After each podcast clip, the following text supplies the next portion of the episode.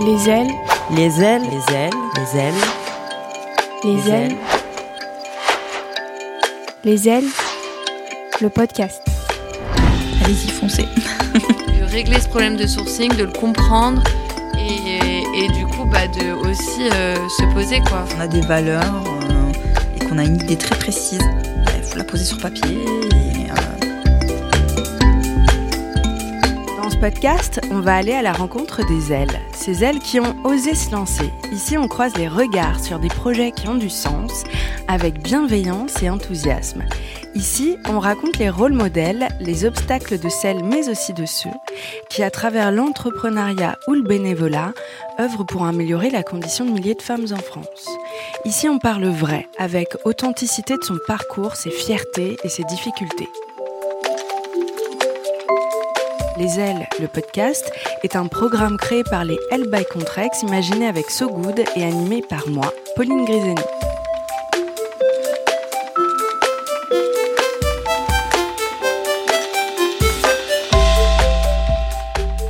Hello Alexane et Zakia, vous allez bien? Salut Salut, ça va super. Aujourd'hui, je suis ravie d'être avec toutes les deux parce que vous allez le découvrir, ça fait extrêmement sens de vous rassembler euh, autour de cette table. Moi, j'ai une première question. Est-ce que toi, Alexane, Dupin et des Roses, et toi, Zakia, les munitionnettes, c'est pas des noms communs, on est d'accord J'aimerais connaître l'histoire derrière le titre de votre association. Alors, du pain et des roses, ça vient d'un poème de James Oppenheim qui euh, parle de euh, femmes qui étaient migrantes aux États-Unis qui se sont mis en grève et qui scandaient, euh, du coup, pour euh, revendiquer des meilleures euh, conditions salariales, euh, du pain et des roses. Et du pain parce qu'il y a une nécessité matérielle euh, derrière, euh, derrière le fait de travailler et des roses aussi parce que euh, Mmh. dans le travail, il n'y a pas que la condition matérielle, il y a aussi euh, un espace pour s'épanouir et, ouais. et grandir. Et notre association, elle rassemble vraiment ces deux idées en proposant euh, à des femmes éloignées de l'emploi une formation et un accompagnement pour devenir fleuriste. Euh, parce que fleuriste, c'est à la fois un métier euh, qui est en tension, donc dans lequel on trouve euh, beaucoup d'opportunités d'emploi, Mhm. mais aussi un métier qui est créatif, Mhm. valorisant et artisan. Mhm. Et c'est ça aussi qu'on défend, le fait euh, de pouvoir euh, s'épanouir et, et, et être créatif à travers son travail. Zakia, ça te parle ça, non? Complètement. Les munitionnettes, alors raconte. Bah, les missionnettes, ça vient euh, donc euh, des, des femmes qui fabriquaient les cartouches à la cartoucherie à Toulouse. Donc pendant la guerre, euh, les hommes étaient au, Au front. au front. Et voilà, et elle a fabriqué donc des armes pour, s'en sortir. Donc d'où euh, l'intention des munitionnettes, qui est donc euh, une association d'insertion professionnelle euh, pour aider les femmes en difficulté à trouver des tenues pour les entretiens d'embauche. Donc en fait de les armer pour la vie de tous les jours. C'est puissant, hein, toutes les deux.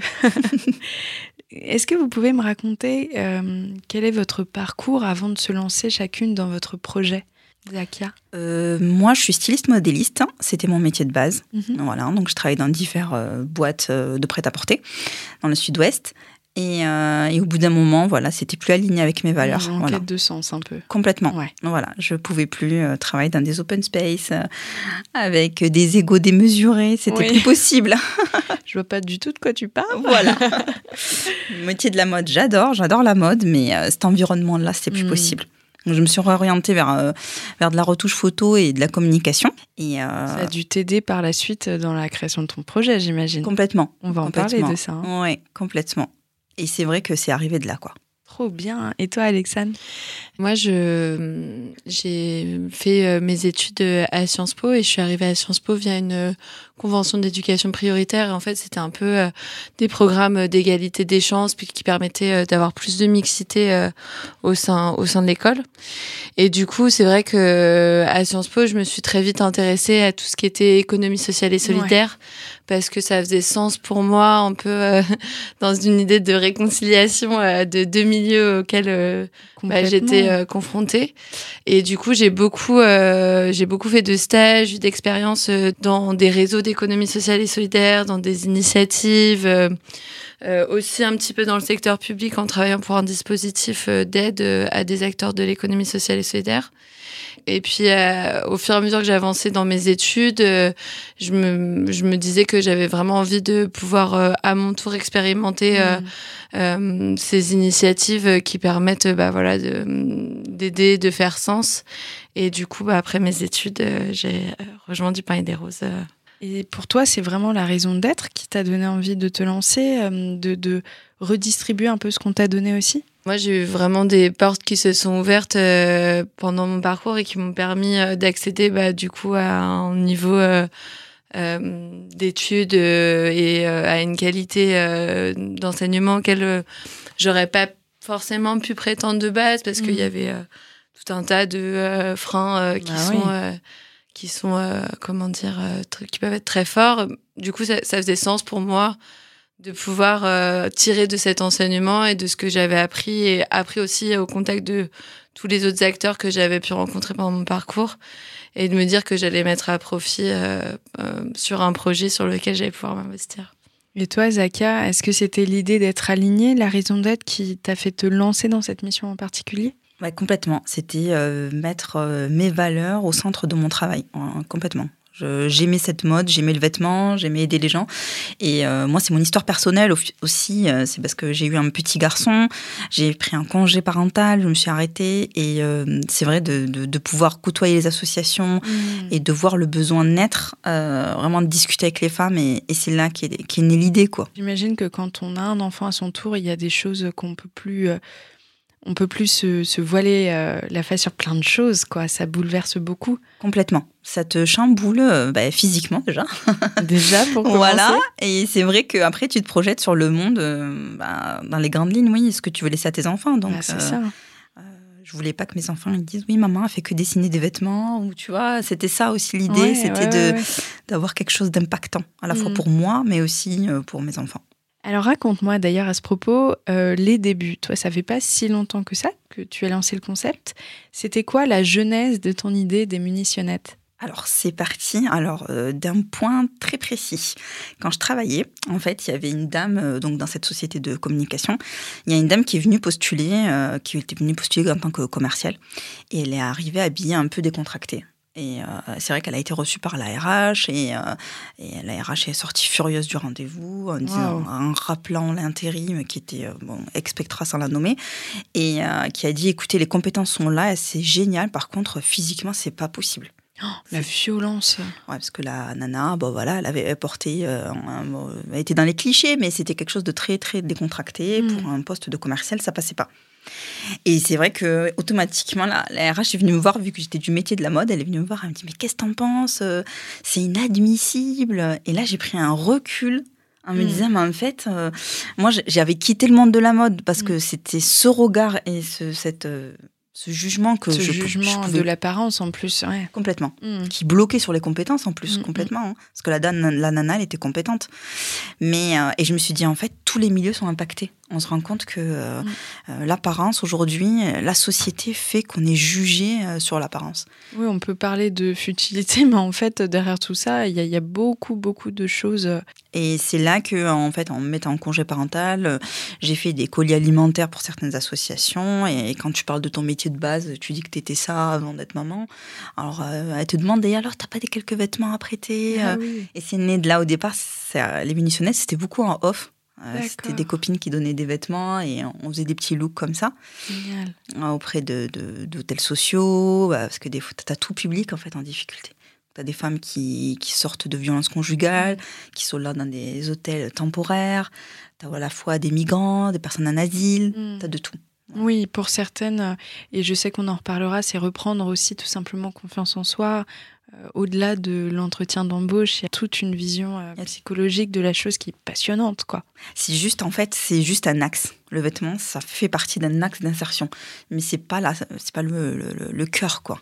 D'ailleurs, en parlant d'axe d'insertion, c'est complètement ton propos aussi, Alexandre. Raconte-moi les débuts, la genèse de, du pain et des roses. Alors, du pain et des roses, euh, au départ, ça a été créé par Marie Reverchon, qui est aujourd'hui présidente euh, de l'association. Et en fait, euh, elle a été dans un projet un petit peu euh, similaire euh, qui se passait à Londres, qui s'appelait Bread and Roses. Et du coup, elle a ramené On se demande où l'idée. elle a trouvé son nom. elle a ramené l'idée l'idée en France et du coup au départ c'était vraiment des ateliers d'art floral pour des femmes en demande d'asile. L'idée c'était que c'était des femmes qui étaient dans des situations particulièrement vulnérables, qui n'avaient pas le droit de travailler, qui étaient très isolées parce que en fait elles avaient pas d'espace de sociabilisation.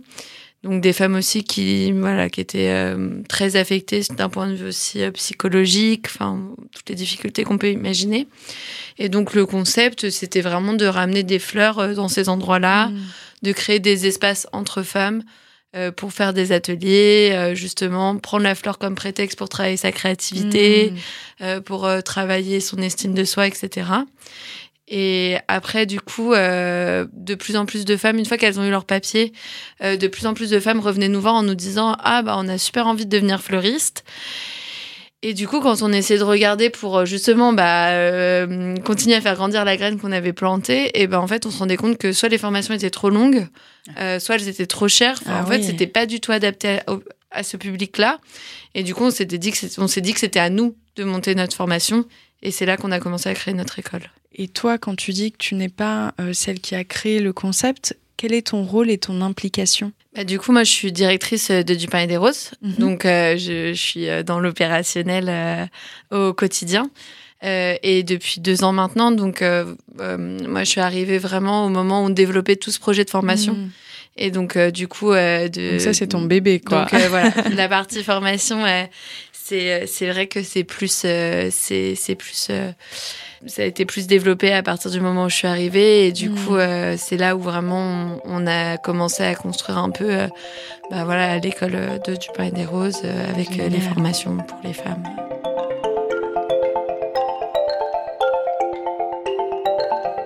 Est-ce que vous avez des rôles modèles qui vous ont aidé à prendre confiance en vous? Parce que j'ai l'impression que c'est vraiment le cœur du propos de notre épisode d'aujourd'hui, reprendre confiance en soi ou se sentir pousser des ailes, tout simplement. Je sais pas, des femmes euh, à travers le temps à conseiller à celles qui nous écoutent. Moi, j'ai pas spécialement de rôle modèle euh, précis à te donner comme ça, mais des femmes inspirantes, enfin des, voilà, des gens qui, voilà, par la suite, par euh, le fait que tu deviens adulte et des choses comme ça. Mais Angela Davis, ouais, j'aime beaucoup. Ouais, ouais. T'as pas choisi le pire. Hein. Non. ouais, du coup, ça, ça résonne, quoi. Ça résonne. euh. Et pourquoi pour toi c'est Angela Davis en particulier? Alors déjà, parce que pour moi, euh, ben, son discours, il est poignant, tu vois, il est impactant et il est diversifiant. Voilà, Mm. c'est ça aussi. La diversité, pour moi, c'est très important. Dans les munitionnettes aussi, c'est des valeurs qu'on porte et euh, on accepte toutes les femmes, quelles qu'elles soient. Et ça, il faut le répéter, Ouais, le marteler. le souligner. C'est important parce que des fois, dans le féminisme, il y a des féminismes très catégorisés. Je pense que, Mm. voilà, on en est tous conscients. Et du coup, là, effectivement, euh, Ça rassemble. ça rassemble. Et toi, Alexane Euh, ben, je suis un peu prise au dépourvu, du coup, je j'ai pas trop de, de modèles comme ça. J'ai comme modèle, moi, de vie, ma grand-mère, euh, qui est euh, d'une modernité clair. à toute épreuve et qui m'a beaucoup, euh, qui m'a beaucoup inspirée dans mon parcours. Qui est voilà qui est une femme qui est partie avec pas grand chose et qui s'est toujours beaucoup battue et qui a toujours prôné une très grande liberté et du coup c'est vrai que quand je dans n'importe qui. Hein. Dans les femmes euh, qu'on accompagne, je, je retrouve un peu cette force euh, qui est très propre euh, au, au- bah, à notre à notre genre et à notre à notre construction. Et c'est ça aussi qui m'inspire beaucoup au quotidien avec les femmes avec qui on, on travaille, c'est cette cette puissance, cette force, ce courage, cet Mhm. acharnement. Et, euh, et ça, c'est effectivement très très inspirant. ouais. Amen. Qu'est-ce qui vous a donné envie de postuler au programme Les L euh, by Contrex Est-ce que vous avez euh, postulé au début de votre aventure? Est-ce que c'était en cours d'aventure? Vous pouvez me raconter? Alors moi, euh, j'ai pas postulé au programme directement. Je me suis inscrite sur euh, donc, la plateforme Ulule. Ulule. Et c'est Ulule qui m'a contactée après par la Mm. suite. Donc, Ça faisait hyper sens pour toutes les deux en plus. Complètement. Et c'était au début, ouais, c'était. euh, parce que moi, j'ai été incubée par un, un programme qui s'appelle le mouvement associatif ouais, du parcours adresse. Et c'est arrivé ouais, quelques mois après l'immatriculation de l'association. Et euh, super aventure qui, qui s'est bien dégoupillée. J'imagine que ça fait du bien quand on est dans un programme d'incubation d'avoir presque ce cet appui supplémentaire en se disant ok ce que je fais ça a du sens mais pas que pour moi il y a d'autres personnes qui valident mon projet Effectivement, ouais, le programme Contrex, ben, ça te donne euh, les gens qui te suivent. Quoi. Donc, euh, effectivement, en plus, une boîte comme Contrex euh, qui te suit.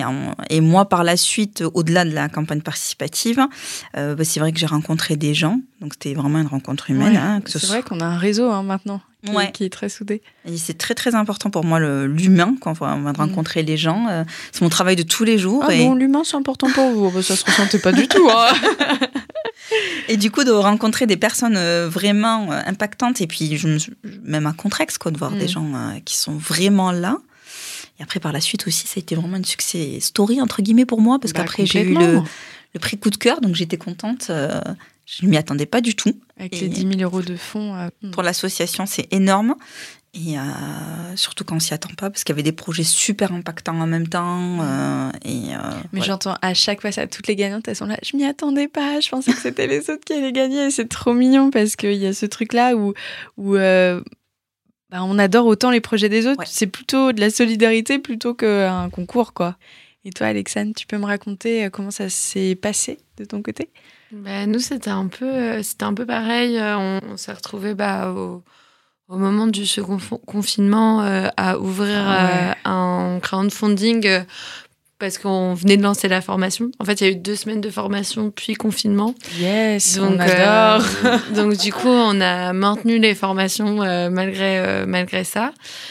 Euh, parce que de toute façon, les femmes qu'on accompagnait étaient dans de telles situations que c'était euh, limite pire euh, de, de tout arrêter. Mais du coup, voilà, il y a eu quand même euh, des grosses implications et on a ouvert cette campagne de crowdfunding euh, du coup euh, en, en octobre euh, bah, 2020. Du coup, en fait, c'est Ulule, pareil, qui nous a proposé euh, de, rejoindre, de rejoindre le programme. Et du coup, bah, on a pu recevoir l'appui euh, de Contrex. Et c'est vrai que c'était un moment qui était bah, particulièrement euh, euh, compliqué pour plein d'assauts. Bah oui, et j'imagine. on était euh, au-delà d'une euh, d'une précarité auquel on faisait face, on était aussi dans des situations d'isolement très fort parce qu'en fait, euh, la richesse du monde asso, c'est ses collaborations, c'est tout le l'humain, quoi. tout le troc euh, qu'on peut avoir entre nous, euh, où on s'échange des services, où on mutualise des choses ensemble. Et en fait, tout ça, bah, ça s'est vraiment arrêté. Ah Il y a toute une économie parallèle de l'associatif qui, d'un coup, bah, est plus trop là, quoi. Et du coup, bah, euh, on se retrouve un peu seul euh, avec, euh, avec à faire rouler tant bien que mal ses projets. Dans ces moments-là, bah, c'est vrai que d'avoir pu investir dans cette campagne de crowdfunding, d'avoir reçu ce soutien-là qui a visibilisé aussi C'est ça, c'est ça, ça a été important, ça a été important pour montrer qu'il y avait de la cohésion quand même autour de ce projet et qu'il y avait du sens à continuer.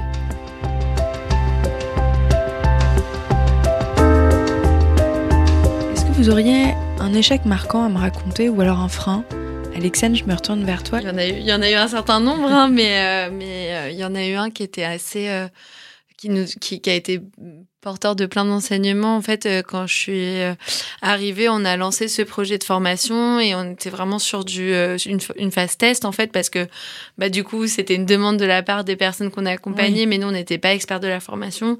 La formation étant un monde hyper complexe, du coup il Ah a oui. fallu Avec vraiment monter pas à pas les choses Euh, et c'était très compliqué. Donc, on a commencé avec des toutes petites promos. Elles étaient trois femmes.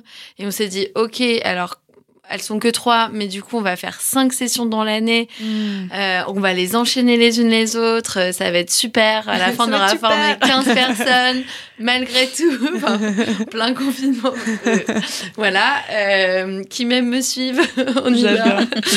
Et en fait, euh, on a enchaîné une, deux sessions à fond, et la troisième, on a, enfin, on l'avait calée sur juin, juillet, et en fait, il y a eu plein d'aléas qui ont fait qu'on a eu des femmes, puis après, il y en a eu certaines qui ont eu des problèmes, et puis après, on n'a pas. Enfin, ça roulait plus, quoi. En fait, il y a eu une promo où ça a capoté, quoi. Enfin, on n'a pas eu de femmes. Enfin, en tout cas, la promo n'était pas complète. Mm. On avait un process de d'entretien qui était quand même euh, très euh, ah complet parce qu'en fait, on avait, on, on, avait ces promos à trois sur un projet pilote et on prenait quand même un public qui était très éloigné. Mhm. Et donc vraiment, on passait beaucoup de temps à se demander si les personnes qu'on choisissait, c'était vraiment le bon moment pour elles. Ouais. C'est-à-dire, est-ce qu'il y avait une phase d'urgence qui était passée? Est-ce que c'était le moment de se, se, se, plonger sur le projet pro? Est-ce qu'il y avait des freins qu'on était capable de lever à ce moment-là? C'est hyper sain en euh, plus. Donc du coup, on, on, on, voulait pas prendre pour prendre, quoi. Enfin, mm l'idée, c'était vraiment quand même de rester dans une démarche euh, hyper quali, mm. euh, comme on le faisait. Et du coup, on s'est retrouvés là. Enfin, et, et, je me rappelle parce que c'était. Euh, en plus, à ce moment-là, bah, on était une toute petite équipe. Donc, moi, j'étais beaucoup avec ma service civique qui m'était beaucoup sur le recrutement. Et du coup, on était toutes les deux. Et puis, on était désespérés. Enfin, vraiment, il y a eu un moment d'abattement. et, et moi, je sentais toute la tristesse euh, qu'on avait toutes les oh, deux à pas réussir à, à, aller à nos objectifs. Et puis en fait, un moment, on s'est dit, ok, on arrête tout. En hmm. fait, là, on arrête de s'acharner. On annule cette promo. On se pose, on, respire. on respire. et en fait, on, on, on voit ce qui n'a pas marché. En fait, on s'est rendu compte qu'avec le Covid, on passait beaucoup par les travailleuses sociales pour euh, parler de nos formations et en fait on, avait arrêté en fait d'aller sur le terrain parce que bah, ah les centres euh, avaient fermé et que du coup on n'avait plus cette facilité d'accès. Et du coup on s'est dit ok on est en juin il y a, je, ne sais pas si vous vous rappelez mais il y avait cette espèce de respiration qui était là et du coup on s'est dit euh, peut pas oublier. on s'est dit ok on reprend nos fleurs on retourne sur le mm. terrain on utilise ces mois pour bah, relancer cette, activité d'atelier collectif nécessaire quoi. Et on a repris ces ateliers collectifs qu'on faisait à la base, que du coup on a super développé, qu'on continue maintenant, enfin qui, qui ont grandi aussi. Et du coup, on, on, a refait ça et maintenant, on n'a plus du tout de problème de sourcing. On reçoit une soixantaine de candidatures pour aujourd'hui six places. On va ouvrir deux autres places à la rentrée. Donc, on sera huit après. Mais voilà, on a, on a, ça nous a permis de, de régler ce problème de sourcing, de le comprendre et, et du coup bah de aussi euh, se poser quoi enfin mm. oui vous recentrer euh, aussi nous recentrer et, et, et, pas, pas nous épuiser et en fait au mois de juillet, on était mais heureusement qu'on a annulé cette promo, c'est trop bien, on a vraiment pris la meilleure décision. Enfin, tout le monde était assez unanime, alors que vraiment. Euh, ouais, l'abattement euh, de mois on était en train de. On, était super triste et, du coup, voilà, c'était un, bel, euh, un bel enseignement. Je me retourne vers toi, Zakia. Est-ce que tu as un échec, un frein auquel que tu penses dans ton parcours associatif? Euh, Oui, moi je pense à un frein euh, qui était du fait que je venais pas du tout du monde euh, associatif. Hmm. Voilà, donc c'était la question de la légitimité. Ah ouais, même, même dans le monde associatif, il faut avoir... Ben, On a le syndrome de l'imposteur aussi J'ai eu l'impression au départ du moins au départ. Hein, euh, Nous lâche pas ce syndrome, hein, franchement. Puis je venais du monde de la mode, avec les clichés qui vont avec. Euh.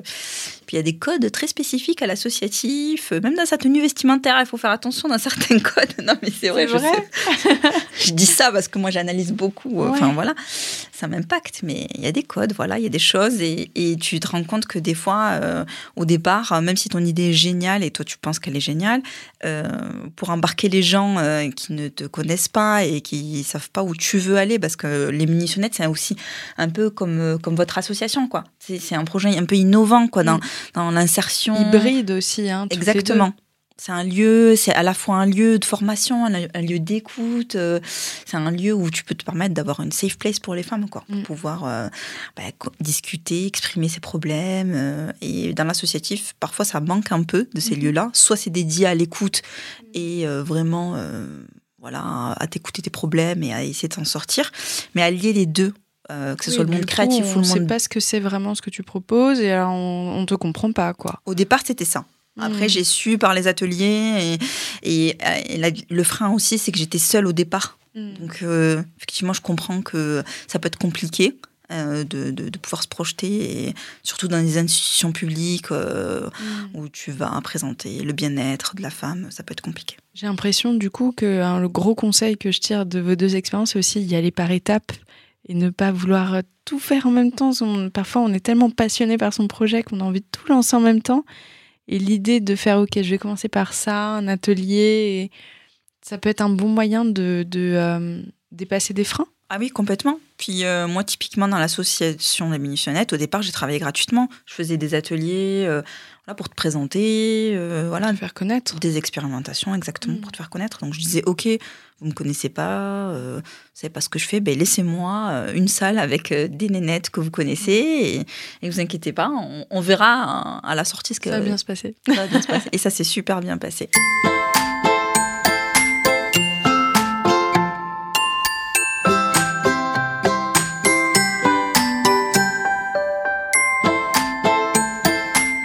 Concernant votre campagne, euh, quels ont été vos trucs et astuces? Parce que c'est pas si facile que ça de mener à bien sa campagne. Est-ce que vous êtes d'accord avec moi? Alexane, je te vois acquiescer. Oui, c'est c'est c'est pas évident de, de monter une campagne de, de crowdfunding. Euh, nous, on s'est on s'est beaucoup appuyé sur euh, la communauté autour du projet. Vous aviez déjà une communauté, ça Il y c'est avait cool. déjà un peu une communauté parce que le projet a été fondé en 2017, donc ça faisait déjà trois ans. Ah, donc il y avait quand même un certain nombre de personnes qui ont pu nous témoigner du soutien. Et, euh, Trop bien, et faut du y coup, aller ça nous a permis de, de pouvoir s'appuyer oui, sur les gens qui étaient, euh, qui étaient autour de nous et ça faisait du bien aussi de se sentir euh, à ce Et toi. Zakia, est-ce que tu aurais des conseils concrets à donner pour mener à bien sa campagne Alors euh, oui, parce que moi c'était la première campagne de crowdfunding, donc du coup j'étais terrifiée en me disant est-ce qu'on va me suivre? Alors, Oh on, oui, je te Ouais. comprends. on te suit par les projets et compagnie, mais là c'est financièrement, donc Ouais. c'est autre chose. c'est autre chose. Ouais, donc tu as un peu une pression euh, du résultat, voilà, complè- complètement. Puis tu Et- te mets un peu à poil aussi devant tout le monde. hein. Ouais, ouais, ouais, c'est complètement ça. Et j'avais pas de communauté vraiment établie. euh, J'étais en construction parce que le projet était encore euh, naissant. Et euh, moi, c'est vraiment l'appui du LUL qui m'a aidé. Voilà, Mm. c'était les conseils qu'on a pu me donner. J'ai beaucoup écouté. Oui, ils te soutiennent beaucoup, ils te lâchent pas. Ça, c'est Ouais, génial. honnêtement, ouais, ouais, ouais. Et ça m'a beaucoup aidé, euh, sachant que je connaissais rien. Donc les relances, les choses, puis communiquer au bon moment. et voilà, ça a fait, ça fait fait boule de neige et ça a bien fonctionné. Ça a plus que bien fonctionné pour toutes les deux. Est-ce que vous auriez un conseil de grande sœur à donner à celles et ceux qui nous écoutent et qui aimeraient se lancer dans un projet associatif qui a du sens, qui leur tient à cœur et qui n'osent pas encore? Allez-y, foncez. faut pas. euh, je pense qu'il faut pas douter. Voilà. Ouais, si on a des valeurs euh, et qu'on a une idée très précise, il faut la poser sur papier et euh, essayer de voir euh, où ça peut nous amener, quoi. Et je pense que c'est un peu ce qu'on disait tout à l'heure, enfin l'idée de de- d'expérimenter.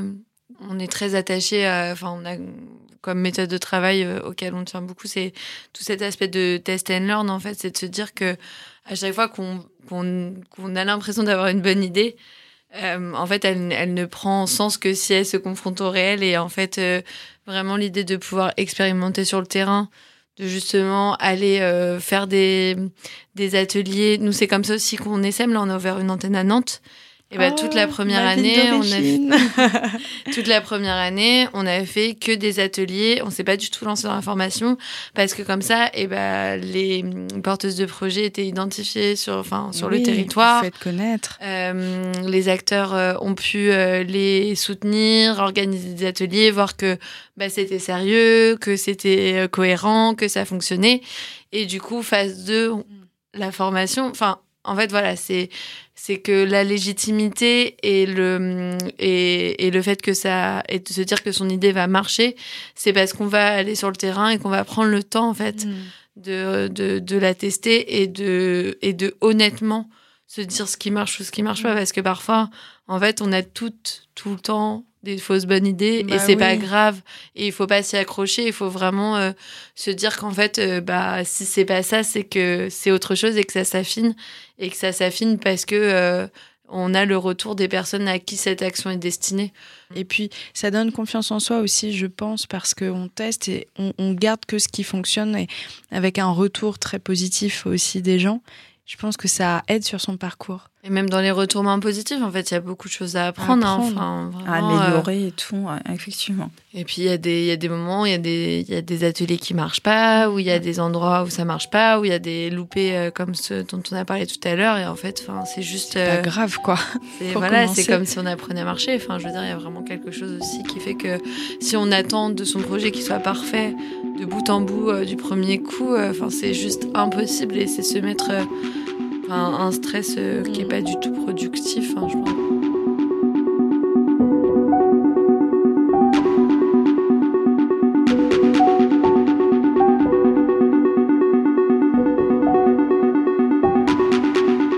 Votre association pour toutes les deux, c'est une expérience de vie hyper puissante. Qu'est-ce que ça vous a appris sur vous-même, Zakia? La patience. Ouais. Comme le disait Alexiane, euh, les projets, ils, ils, euh, ils germent, quoi. Enfin, il faut prendre son Mm. temps et euh, vraiment y aller petit à petit. Donc, c'est vraiment la patience. Et après, euh, ça m'a ça m'a conforté, en fait, dans l'idée que j'allais dans un bon chemin. Mm. Et c'est ce que je voulais faire, quoi. C'est vraiment ça. Aider, être au contact des gens, euh, avoir ce relationnel dans les ateliers, parce que dans Mm. les ateliers d'estime de soi et de confiance en soi, il y a la parole qui s'ouvre. On fait pas que euh, donner des tips ou euh, aider la personne, parce qu'on n'est pas du tout dans un état d'esprit psychologique. hein. Mm. On, a- on l'aborde d'une façon un peu ludique, avec des jeux de Ouais. rôle, des choses comme ça. Oui, l'impact positif, toi, chez les gens, il est concret. Il est concret, ouais. Et Mm. du coup, euh, mais parfois, ça se, ça se passe par des, euh, des pleurs, des larmes. euh, Voilà, il y a des émotions qui sortent. Il faut être capable de pouvoir les encaisser. Mm. Et euh, au départ, effectivement, j'étais une éponge. Et il faut apprendre à un peu se protéger euh, pour mieux réceptionner l'émotion que tu as en face de toi et pour Mm. pouvoir aider cette personne-là si tu peux l'aider par des, par des choses par la suite. C'est hyper intéressant.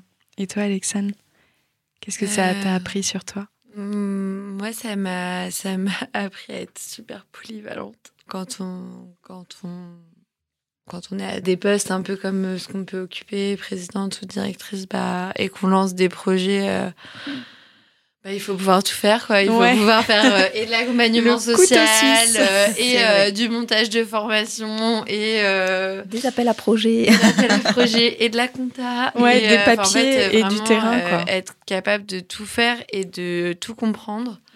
Et ça, du coup, ça demande beaucoup de polyvalence. Enfin, moi, ça m'a vraiment appris ça. Ça m'a appris aussi bah, à être euh, très, très à l'écoute parce qu'en fait, il y a plein de signaux faibles euh, dans, dans ce qu'on peut faire qui montrent que ça marche, au contraire, Mhm. que ça marche pas. Et du coup, être vraiment à l'écoute euh, de ces signaux faibles, je trouve que c'est hyper important. Et, et, et moi, ça m'a ça m'a appris ça. Puis ça m'a aussi appris. Enfin, je pense qu'on a eu des expériences euh, un peu similaires sur ça, effectivement, de d'avoir la bonne distance aussi, euh, Mhm. de, de se poser les bonnes questions sur comment est-ce qu'on aide, euh, enfin, notamment un public euh, duquel on se sent proche parce qu'on est des femmes et. Enfin, il y a aussi cette envie d'être dans une démarche de sororité, mais en fait, quelle, quelle est la juste place et quel est son rôle et comment ne pas justement outrepasser son rôle pour ne pas mettre en difficulté l'autre?